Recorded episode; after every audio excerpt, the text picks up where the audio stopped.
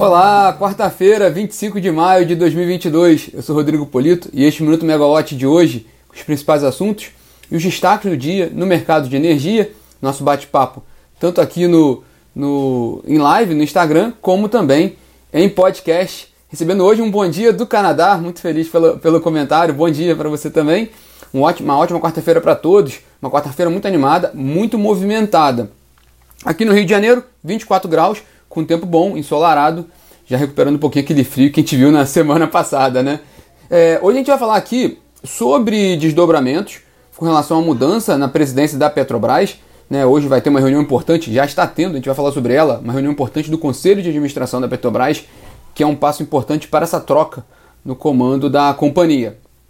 Vamos falar sobre as expectativas com relação à votação do, do teto do ICMS para combustíveis e energia, que acabou não sendo votado ontem e passou para a pauta de hoje no Congresso, sobre o adiamento do reajuste tarifário da CEMIG, que tem tudo a ver com, com, com esse tema, e também a formação de preços por oferta. Hoje tem um fórum importante que a, também está começando agora cedo, que a Câmara de Comercialização de Energia Elétrica está realizando para discutir esse tema, que tem muita ligação com a modernização do setor. Então, um tema também importante na agenda do mercado de energia. Começando pela Petrobras, o que começou há pouco mesmo foi a reunião do Conselho de Administração da Petrobras, que já era uma reunião esperada, uma reunião é, ordinária, convencional do Conselho, mas que teve uma mudança na pauta justamente para incluir essa indicação feita pelo Ministério de Minas e Energia para a troca da presidência da empresa. Então, o, Ministério ele sugere que, que entre o Caio Paz de Andrade, que é, do, que, que é um, um, um nome do, do governo, para o lugar do José Mauro Coelho, um técnico do setor que está há, pouco mais de 40 dias, cerca de 40 dias, no cargo. É, é, é, é preciso haver essa indicação do Ministério, e ela tem que ser é, deliberada hoje pelo Conselho, inclusive analisando questões de, de, de compliance, conformidade para, e, e de, de, de, preenchimento de regras da Petrobras para que ele possa de fato ser, ser, ter a sua, sua indicação confirmada. Por quê? O Conselho aprovando essa indicação feita pelo Ministério, é preciso convocar uma Assembleia Geral Extraordinária, então com prazo de 30 dias, que é o prazo mínimo regulatório, para que de fato os acionistas aprovem essa, essa mudança. Quem muda na prática mesmo a companhia, quer dizer, em teoria, quem muda o, a presidência da Petrobras são os acionistas. Os acionistas são soberanos na Assembleia. Acontece que a União é acionista majoritária da Petrobras, o governo nesse caso, então ele, ele tem esse, esse, esse poder na Assembleia de decidir. Né? Mas o fato é que o trâmite precisa ser esse, precisa seguir essa regra, desde a indicação pelo Ministério, como aprovação pelo Conselho de Administração, até a Assembleia Geral Extraordinária, que deve ocorrer daqui a 30 dias, a partir da reunião de hoje, provavelmente. Isso a gente está especulando um pouco com o que vai ser decidido da reunião da, do Conselho da Petrobras, que começou agora cedo. É, ontem as ações da Petrobras recuaram né, quase 3%, mostrando uma certa reação negativa dos investidores com relação a mais uma troca no comando da Petrobras. É, há, há, bom, há, dois, há dois entendimentos. Um, boa parte do mercado entende que não há uma mudança prática na condição da companhia, que ela vai continuar seguindo preços de mercado, preço de paridade de importação, então não haverá mudança nos preços, de, é, mudança na política de preços de combustíveis, então o que indica que haverá reajustes, né? Outros não, outros já vêm, e por isso o mercado pesou um pouco nessa, nessa conta ontem, outros já veem que de fato vai haver uma mudança ali, pelo menos os reajustes vão ser mais espaçados, né? com maior distanciamento, então a Petrobras ficaria, ficaria, ficaria mais tempo com preços defasados para depois fazer essa correção. O fato é que o mercado estranhou um pouco isso. E outra preocupação é de longo prazo também, porque a gente, com essas mudanças, né, são muitas mudanças ocorrendo, ocorrendo na Petrobras, e como essas mudanças vão ser, vão ser digeridas pela própria empresa, porque é, um, é a Petrobras é um agente relevante do mercado de petróleo, do mercado de energia e da economia brasileira, com um caminhão de investimentos. Né? A Petrobras prevê investir 70 bilhões de dólares até 2026 e ampliar sua produção de petróleo e gás para mais de 3 milhões de barris de óleo equivalente por dia. São 3,2 milhões de barris de óleo equivalente por dia em 2026. Então há uma necessidade de, um, de uma. De um, um, a definição de um plano, claro, existe um plano, né? Então, se esse plano vai ser seguido. Então, é, é para que isso tudo funcione, é preciso ter um plano e esse, e esse plano precisa ser realizado dentro das etapas previstas. Então, essas mudanças geram um pouco essa preocupação com relação ao longo prazo da companhia Lembrando que no pano de fundo tem um processo de transição energética que está ali ó, alertando todas as petroleiras, então a Petrobras também precisa se movimentar de olho nisso. Então, os problemas da Petrobras, o que eu quero dizer, ou, ou os desafios da Petrobras, são muito maiores do que uma simples troca de, de, de presidente. Então, isso é importante, que nessa troca é preciso olhar todo, tudo que há, todo o contexto que há na companhia. Bom, mudando um pouco de assunto aqui, ontem a ANEEL decidiu adiar por 15 dias o reajuste tarifário da CEMIG, né, da, da Companhia de Energia Mineira. Segundo a ANEEL, o adiamento foi acordado com a CEMIG e, é, e, e prevê ali um prazo para poder incluir um, um, refresco na CDE, né, na conta de desenvolvimento energético, contando com a possibilidade da capitalização da Eletrobras por meio da privatização da empresa, que geraria mais recursos para a CDE e isso pode dar uma aliviada nas contas da CEMIG além também de uma discussão sobre a reversão do ICMS sobre PiscoFins, uma discussão antiga que tem, tem, tem sido retornada agora, que é um, um, que pode trazer um benefício para o consumidor. É, hoje, inclusive, o ministro de Minas e Energia, Adolfo Saxida, tem uma reunião agora pela manhã com executivos da CEMIG. De acordo com a pauta do Ministério de Minas e Energia, o encontro é para, é para um nivelamento de temas setoriais. Mas essa discussão do reajuste está claramente ali na, na mesa, né? Mas também o que está por trás desse, desse, adiamento da CEMIG, do, do, do, reajuste da CEMIG, é um, um, tempo a mais mesmo que, o, que até o Congresso é, tem interesse. Né? É uma discussão importante ali no Congresso hoje, aquela preocupação com relação à suspensão dos reajustes tarifários, mas também sobre a discussão do teto do ICMS que a gente falou hoje. Né? É, o, o, foi até o, o, Estado de São Paulo publicou essa notícia na semana passada, quanto um reajuste pesado da CEMIG nesse momento, e Minas Gerais é um dos maiores campos eleitorais do país, quanto um reajuste tarifário da CEMIG nesse momento seria prejudicial em termos políticos e eleitorais. Então, esse reajuste também dá mais tempo para o Congresso eh, resolver a vida dele lá com relação aos projetos que estão em andamento. Né? O que está mais avançado, de fato, é a questão do, do, do teto do ICMS para energia e combustíveis, que poderia, eh, limita em 17% a, a alíquota do ICMS, que poderia dar um certo alívio ali nos reajustes, né, nas tarifas de energia.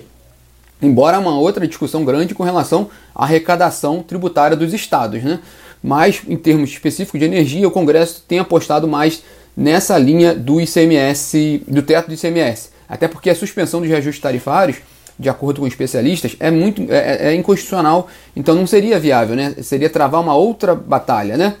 Bom, então, é, inclusive, o teto do ICMS, a discussão que seria ontem no plenário, né? Fixa, é, não foi votado por causa do. não deu tempo, né? A pauta era muito extensa e automaticamente pa passou para a pauta de hoje do plenário da Câmara. Então há de novo agora uma expectativa de que seja votado hoje o, o, o projeto que, que limita ali, que cria um teto né, para o ICMS da energia e de combustíveis.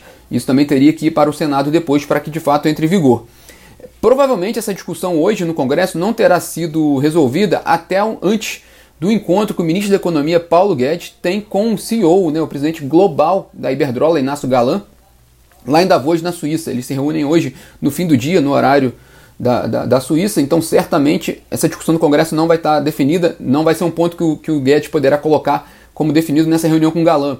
Por que eu estou falando nisso? O Inácio Galan é um dos mais longevos executivos do setor de energia global ele ele ele está há décadas nesse cargo, né? Ele acompanhou toda a transição energética e é e a Iberdrola é um dos grandes investidores no Brasil, é o controlador da Neo Energia que atua em geração, transmissão, distribuição, sendo que distribuição é o carro-chefe da Neo Energia hoje no Brasil e é o tema e é o setor que está mais sensível nessa discussão todas porque é, é, quem recebe as tarifas de energia, é aonde está aquele conflito né, com o consumidor quando ele vê a conta de luz elevada. Ele joga, ele coloca na conta, né, né critica a distribuidora.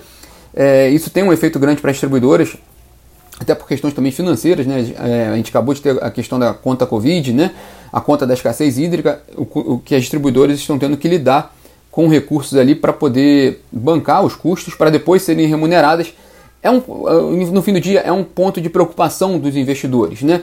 E isso, isso certamente vai ser colocado nessa reunião hoje entre Paulo Guedes e Inácio Galan uma reunião importante entre um representante importante da, da agenda econômica do país com um dos principais CEOs mundiais da área de energia que tem participação relevante no Brasil. Então é importante também acompanhar como é que vai ser esse encontro lá na Suíça. Mas voltando ao Brasil, a gente tem também a, hoje a CCE já está realizando agora pela manhã o fórum de debate sobre formação de preços. E é muito importante essa reunião de hoje, muito aguardada, porque trata de uma discussão sobre o modelo de preços de oferta. Né? É, há um projeto de PD em andamento sobre, nesse sentido, e a questão da formação de preços por oferta pode fazer parte, ainda não está certo ali, mas há uma expectativa que faça parte da discussão incluída no PL 414, né?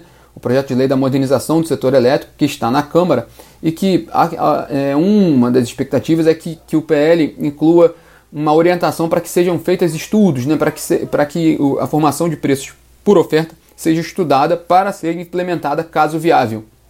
É um ponto de muita atenção, porque muda muito o, o dia a dia do mercado de energia, mas também por dois pontos. O primeiro é que a adoção de um modelo de preços por oferta vai demandar aprimoramento dos modelos computacionais para, para um funcionamento adequado. O segundo é uma preocupação de alguns investidores com relação à concentração de mercado, dado que passando para um modelo de formação de preços, o qual pode ser o poder das companhias né, que tem maior, maior participação no mercado para determinar preços. E aí, lógico, né, a discussão maior é de Eletrobras, porque a Eletrobras sendo privatizada, ainda que sem Itaipu e sem eletronuclear, ela vai ter uma participação muito grande no mercado, vai ser o principal player privado, né, com uma grande participação no mercado de geração de energia, e é uma preocupação como seria esse poder de mercado na Eletrobras em um cenário de mercado de formação de preços por oferta. Então essa é uma discussão também que precisa ser aprofundada e vai ser aprofundada certamente. Bom, uma última colocação aqui para fechar o nosso bate-papo de ontem, de hoje, perdão, foi uma informação de ontem da Petrobras, né? A Petrobras informou que ela está tomando as providências cabíveis para garantir o cumprimento do contrato com a boliviana YPFB, que é a responsável pelo fornecimento de gás natural para o Brasil, né? Há um contrato de importação de gás boliviano para o Brasil por meio do Gasbol, o gasoduto Brasil, Bolívia-Brasil. A YPFB ela reduziu o volume de gás exportado para o Brasil, caiu de 20 milhões de metros cúbicos diários para cerca de 14 milhões de metros cúbicos diários. E a Petrobras informou que ela vai. É, bom, a YPFB tem feito isso para fornecer mais gás natural para a Argentina, para, para a calefação no inverno argentino. Mas a Petrobras falou que, que, é um, que, que vai, correr, vai, vai tomar essas medidas cabíveis para recuperar o cumprimento do seu contrato. E o mais importante, a Petrobras falou que não há impacto no preço para seus clientes por causa dessa questão com a YPFB. Então, os contratos com seus clientes, distribuidoras e, e, e consumidores vai ser mantido na, no, nos parâmetros acordados, né? É, um bom comentário aqui do Guilherme é, é fato, né? Tá ficando recorrente os problemas com os bolivianos. É um, um, pode ser até um tema maior de um outro, um outro minuto, né? Ou, ou de um evento pela Megawatt. A discussão de como, em longo prazo, está a questão do fornecimento de gás boliviano, porque historicamente, nos últimos anos, já alguns anos, né?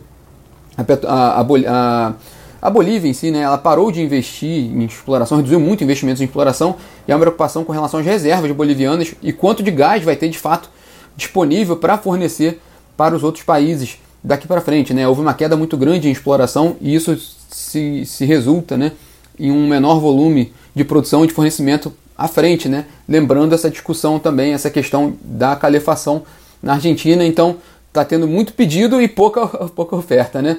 Então essa questão da Bolívia é uma, uma questão preocupante e que tende a gerar, que tende a aumentar né, essa, essa, essa preocupação e esse risco ali com relação ao fornecimento do gás boliviano.